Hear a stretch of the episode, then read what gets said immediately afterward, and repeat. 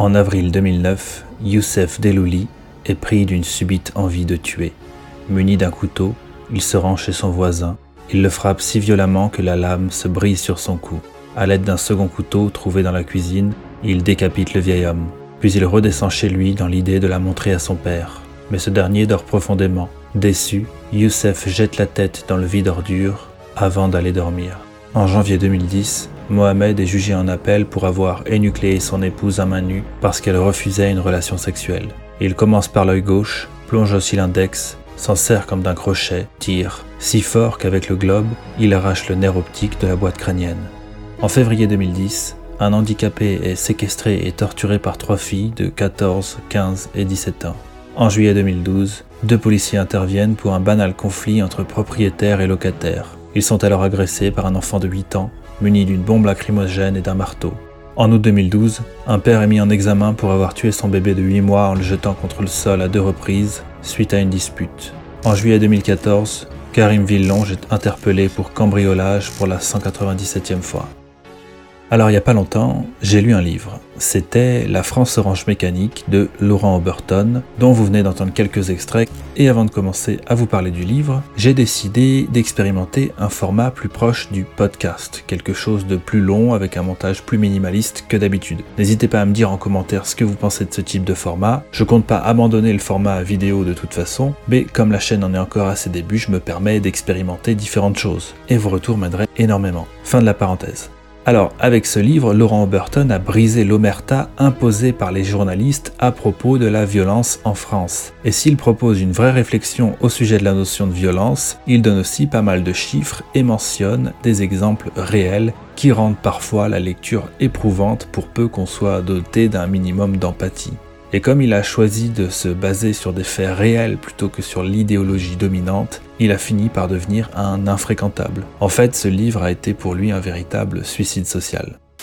On va commencer par s'intéresser à la notion de violence. Alors tout le monde a déjà entendu cette fameuse phrase un peuple prêt à sacrifier un peu de liberté pour un peu de sécurité ne mérite ni l'une ni l'autre et finit par perdre les deux. Contrairement à ce qu'affirme ce cliché, sans sécurité, il n'y a plus de liberté possible. D'ailleurs, la phrase oppose une notion très abstraite, celle de liberté, qui est très difficilement définissable, c'est une question philosophique, à la notion de sécurité, qui est une notion beaucoup plus concrète. La sécurité, c'est simplement une situation dans laquelle on est exposé à aucun danger. Et pour avoir le luxe de prétendre à cette abstraction qu'est la liberté, il faut justement un haut niveau de civilisation. Et selon Oberton, le degré de sécurité est justement ce qui témoigne du niveau d'une civilisation. Cependant, il reste réaliste. La violence sera toujours présente au moins à un degré moindre. C'est la violence dite normale. Or, la violence qu'il décrypte dans ce livre ne fait pas partie de cette violence normale et inévitable. C'est une violence qui s'exprime contre la société dont elle dépend parce qu'il est devenu plus rentable d'agir contre la société que pour elle.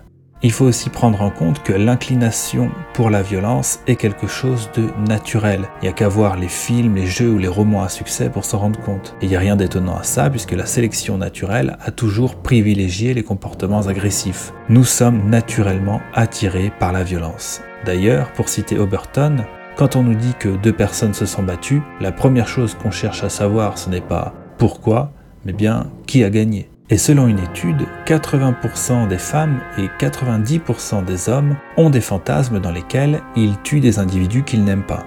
Alors on connaît tous cette phrase d'Albert Camus, Un homme, ça s'empêche.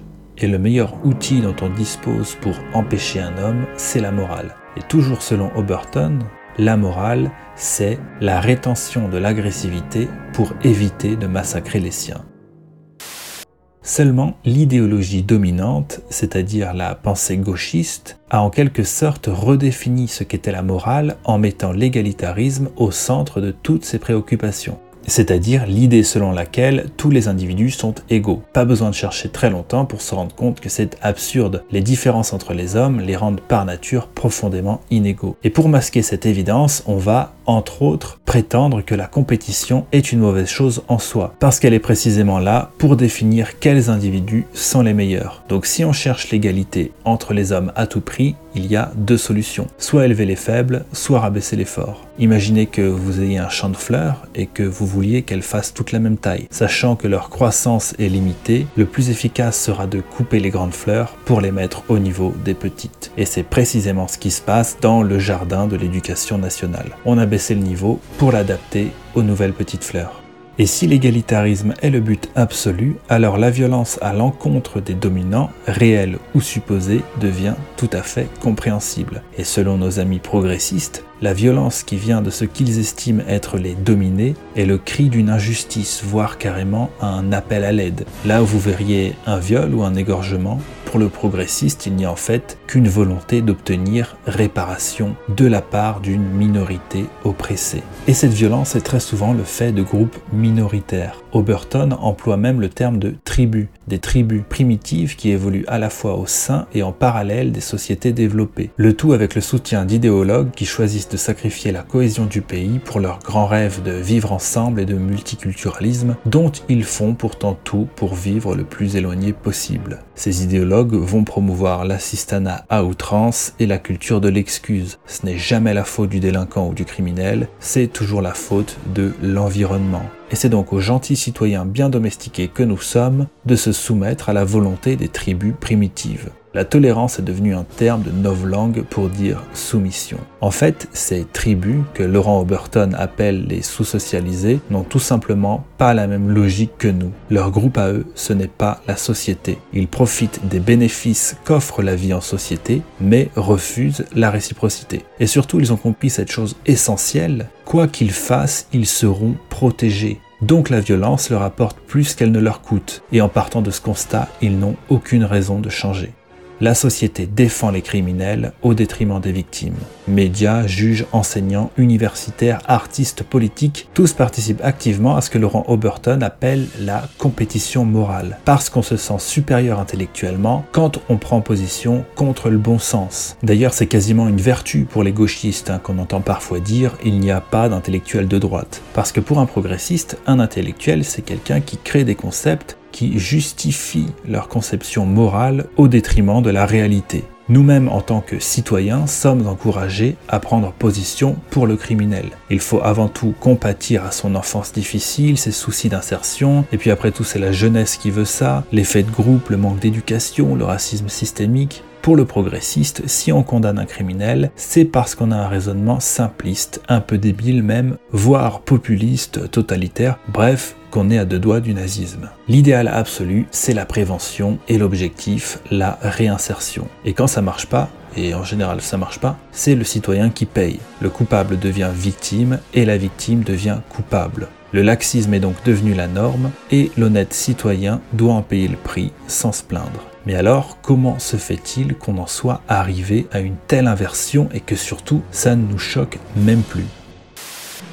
Eh bien, c'est à cause du conditionnement que nous subissons à longueur de temps. Et la première raison de ce conditionnement, c'est la peur naturelle de l'homme d'être exclu du groupe auquel il appartient. C'est pourquoi il tente de s'y conformer autant qu'il peut. On a donc naturellement tendance à réciter les discours attendus et valorisés, les discours conformes à l'idéologie dominante. Regardez n'importe quel micro-trottoir sur des sujets un peu tendus, vous allez comprendre. Et quiconque s'éloigne du discours dominant se voit invisibilisé, voire ostracisé. C'est d'ailleurs ce qui est arrivé à Laurent Oberton. Bon, mais avant de continuer, il faut qu'on se mette bien d'accord sur les termes qu'on utilise. L'idéologie dominante, c'est l'idéologie véhiculée par l'élite médiatique. L'idéologie majoritaire, ce serait celle partagée par le plus grand nombre d'individus. On parle bien de deux choses différentes. L'idéologie dominante est très loin d'être majoritaire. L'avis du plus grand nombre, du peuple donc, est associé au populisme et bien sûr au fascisme. Il ne doit donc surtout pas être écouté. Les élites de gauche se chargent de prendre les bonnes décisions. C'est ça, la démocratie. Bon alors ici j'entends déjà certains me dire oui mais les droitards pensent que les médias sont tous de gauche et les gauchistes pensent qu'ils sont de droite. Alors on va régler la question tout de suite. Les médias sont de gauche. En tout cas dans leur écrasante majorité. 74% des journalistes votent à gauche, 6% à droite et le reste au centre. Si les journalistes sont aussi majoritairement de gauche, c'est parce qu'ils se recrutent entre eux. Voilà comment se perpétue la compétition morale. Et c'est à eux, ces journalistes de gauche, qu'appartient le choix des sujets dont il faut parler. C'est-à-dire que c'est à eux de trier l'information et de choisir qui ils laissent parler pour dire la même chose qu'eux. Et en plus des journalistes, on a aussi l'art subventionné qui est mis en avant pour continuer à véhiculer l'idéologie dominante. Le cinéma et les séries télé ne manquent jamais de faire dans l'antiracisme et d'encenser cette jeunesse victime de toutes les injustices. Je pense par exemple à des films comme Les Misérables ou La haine, ou plus généralement au rap qui est devenu l'art populaire par excellence. Justification et sublimation de la violence, misérabilisme, victimisation, racisme anti-blanc, discours anti-France, bref, la répétition pure et simple de tout ce qui est raconté par la plupart des médias. Parce que la répétition est la clé d'un conditionnement réussi.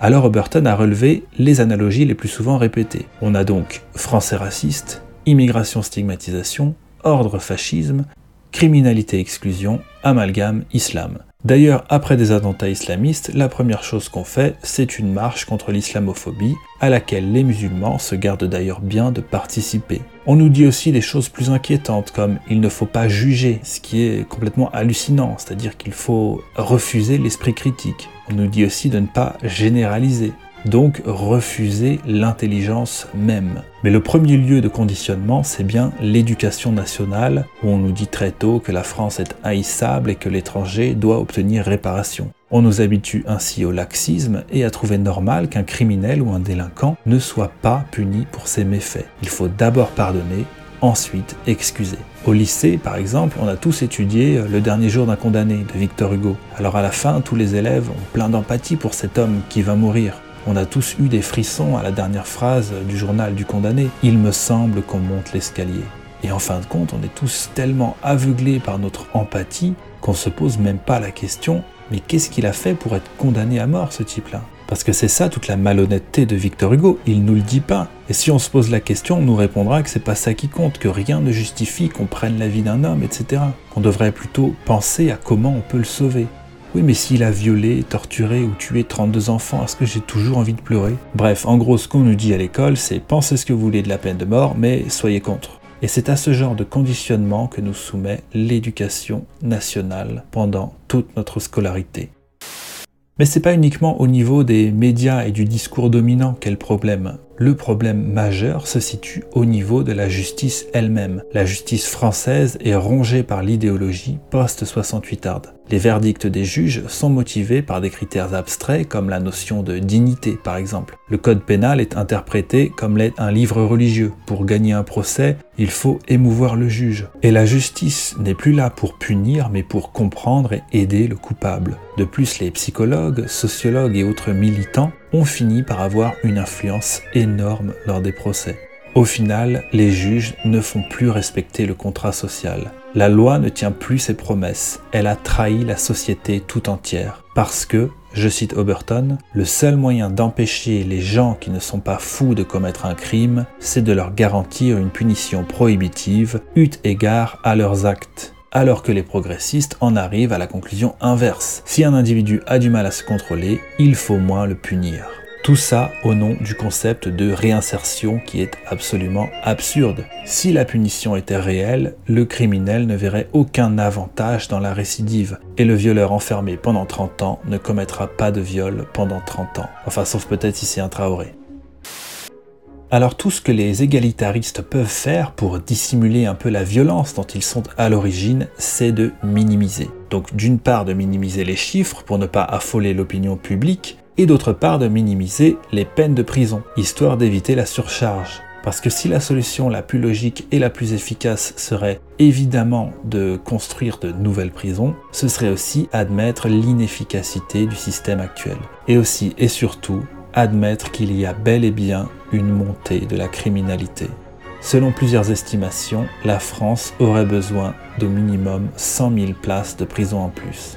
On va voir maintenant comment les statistiques sont manipulées pour minimiser au maximum les chiffres. Déjà sous Sarkozy, on a commencé à changer les règles du jeu pour donner l'impression, par les statistiques, que la violence baissait. Et ce, grâce à quatre procédés. Refus d'enregistrer les plaintes par quantité de moyens, l'utilisation de la main courante pour enregistrer des faits parfois très graves, requalification des délits en contravention qui ne sont donc pas pris en compte dans les statistiques, et l'enregistrement retardé des procédures pour assurer une bonne présentation aux médias à un instant donné.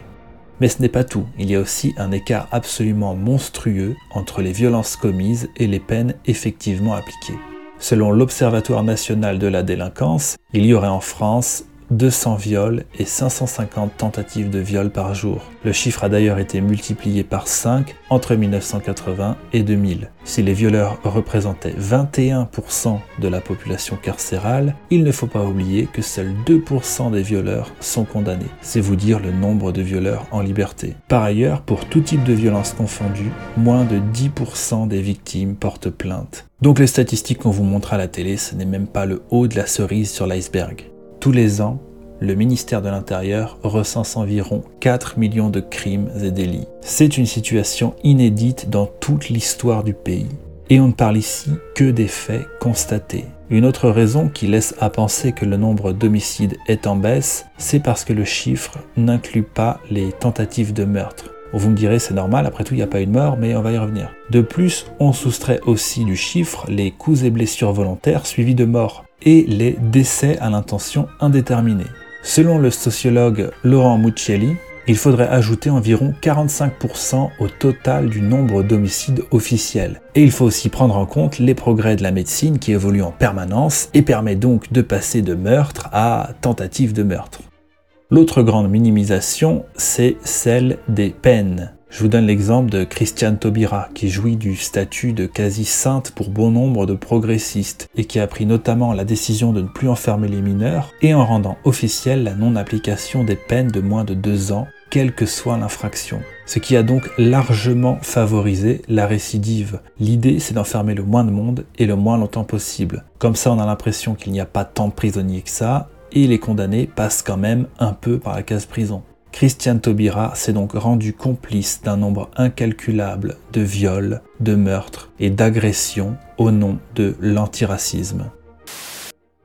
Et on va en parler un peu de l'antiracisme d'ailleurs. Parce qu'en plus des crimes qu'on laisse commettre en son nom, de tous ceux qui n'osent pas témoigner ou agir de peur d'être traités de racistes, tous les prénoms modifiés par les journalistes pour ne pas stigmatiser, on ose encore nous dire derrière que le problème c'est l'islamophobie. Pire que l'islamophobie augmente chaque année et surtout que l'islamophobie tue. Alors que l'islamophobie n'a jamais tué personne en France contrairement à l'islam, si jamais il fallait le rappeler. La vérité, c'est que les Français de souche, ceux qui n'appartiennent à aucune communauté, sont 20 fois plus agressés que les juifs, 100 fois plus que les homosexuels et 200 fois plus que les musulmans. Alors on sait bien depuis SOS Racisme que l'antiracisme est un business juteux. Les ONG touchent massivement des subventions, ce qui crée des paradoxes assez cinglés, comme la GISTI qui touche 150 000 euros par an pour demander la dépénalisation de l'aide à l'entrée et au séjour des irréguliers étrangers en France. L'État paye pour qu'on milite contre ces lois. Mais le pire des problèmes de l'antiracisme, c'est de considérer que le racisme est inné et qu'il doit être combattu par de la propagande alors que le racisme est précisément le fruit des comportements délinquants et criminels que subissent les Français. En faisant passer la cause pour la conséquence, le problème devient impossible à résoudre. Et si vous êtes resté là, vous avez bien fait parce qu'on va rentrer dans le dur. Si le livre a fait scandale, c'est parce qu'il démontre clairement qu'il y a bien un rapport entre criminalité et immigration. Selon une étude menée entre 1985 et 2000, les Français autochtones sont deux fois plus victimes de faits graves qu'ils n'en sont les auteurs. Les Africains, donc d'Afrique du Nord et d'Afrique subsaharienne, sont auteurs de faits graves trois fois plus qu'ils n'en sont victimes.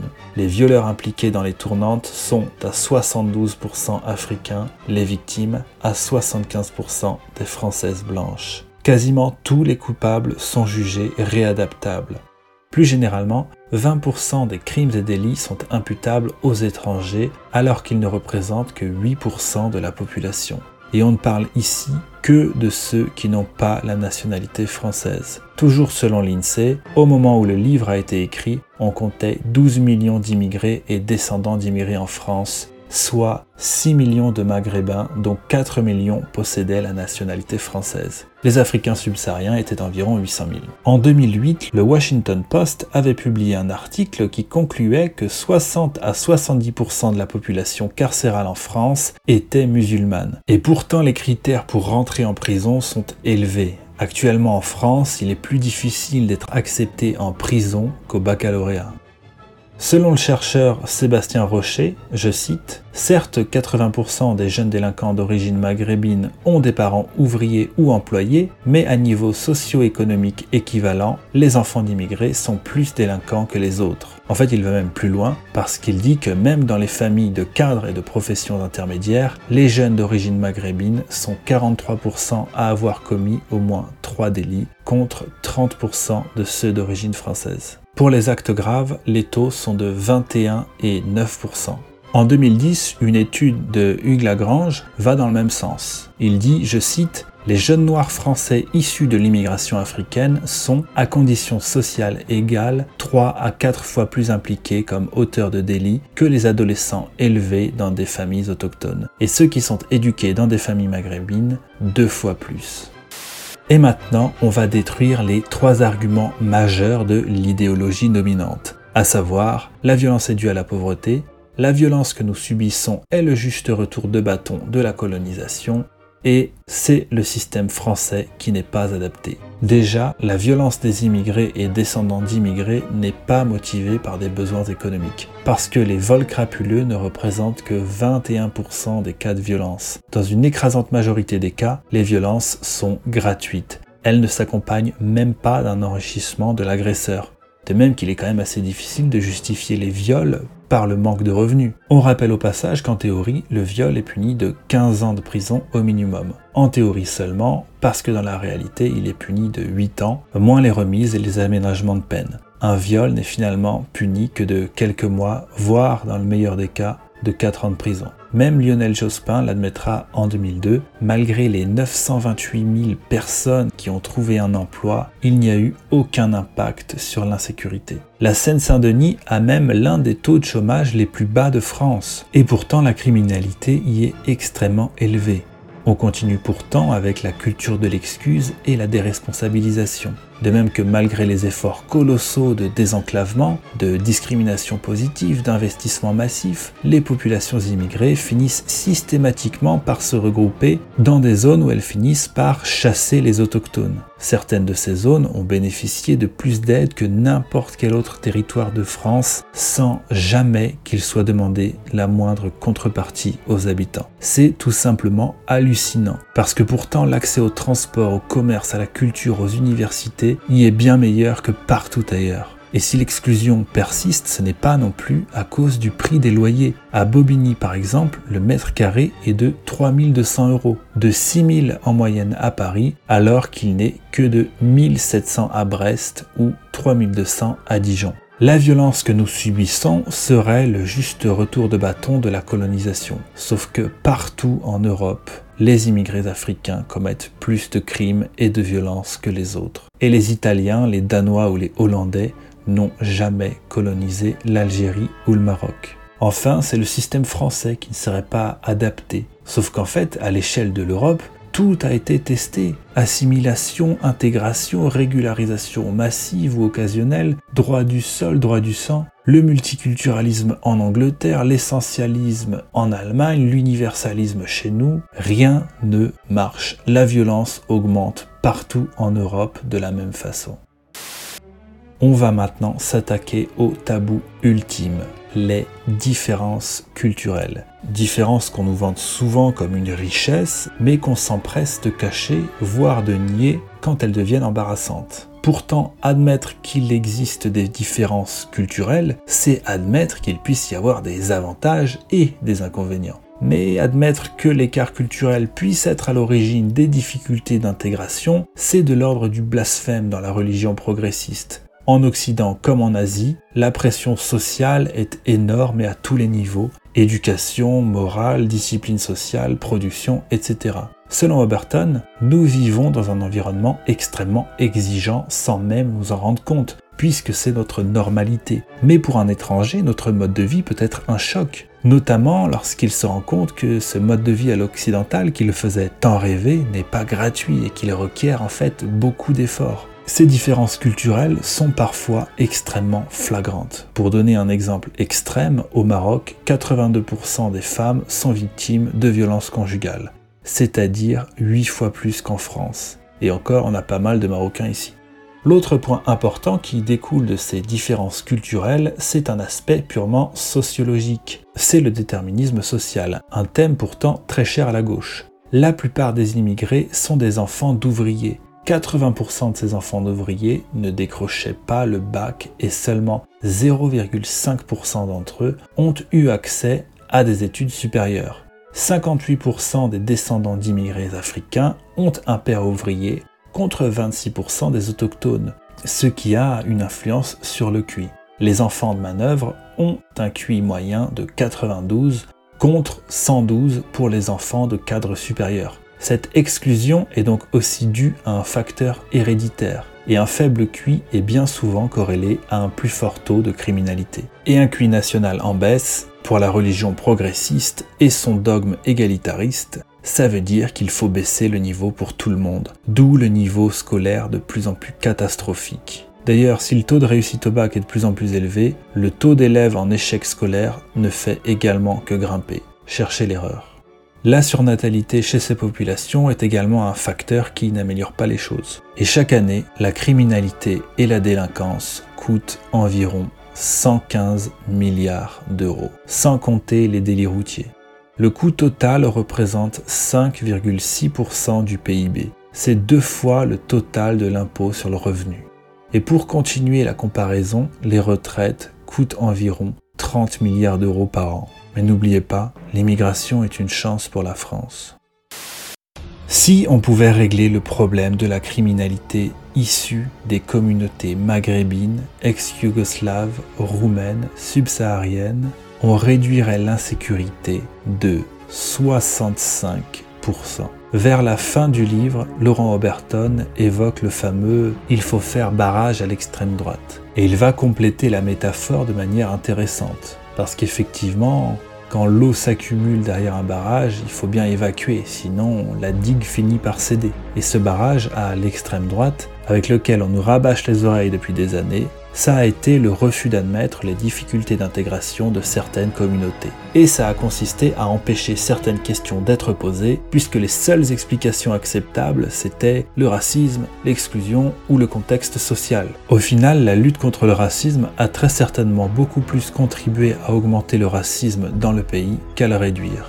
Et le livre finit sur ces mots, je cite. La non-application de la loi, la déchéance du bon sens, le multiculturalisme découlent d'une même idéologie solidement installée aux commandes du pays. Durant des décennies, l'élite médiatique, politique, administrative s'est efforcée de dresser des barrières entre elle et la réalité, entre le peuple et le pouvoir, entre l'État et la nation. Tout ce qu'il convient de faire est de briser ces barrières. Merci d'avoir regardé cette vidéo jusqu'au bout. Si vous êtes encore là, j'ai encore deux trois petites choses à vous dire. Déjà, n'hésitez pas à vous abonner si ce n'est pas déjà fait. Vous pouvez aussi me soutenir sur Tipeee et ainsi avoir accès à du contenu exclusif, mais aussi participer au choix des sujets des prochaines vidéos. Mais aussi et surtout, je vous invite à aller faire un tour sur les Discord d'Esperia Police. C'est une communauté soudée et sympathique qui se revendique de la droite patriote vous pourrez y forger des liens d'amitié, bâtir un réseau, trouver du soutien pour vos projets, qu'ils soient culturels, professionnels ou politiques. D'ailleurs, je tenais à les remercier officiellement pour tout le soutien et l'aide qu'ils m'apportent quasiment depuis le début. Alors, à bientôt, j'espère, sur Esperiapolis, où vous pourrez échanger avec moi et avec beaucoup d'autres.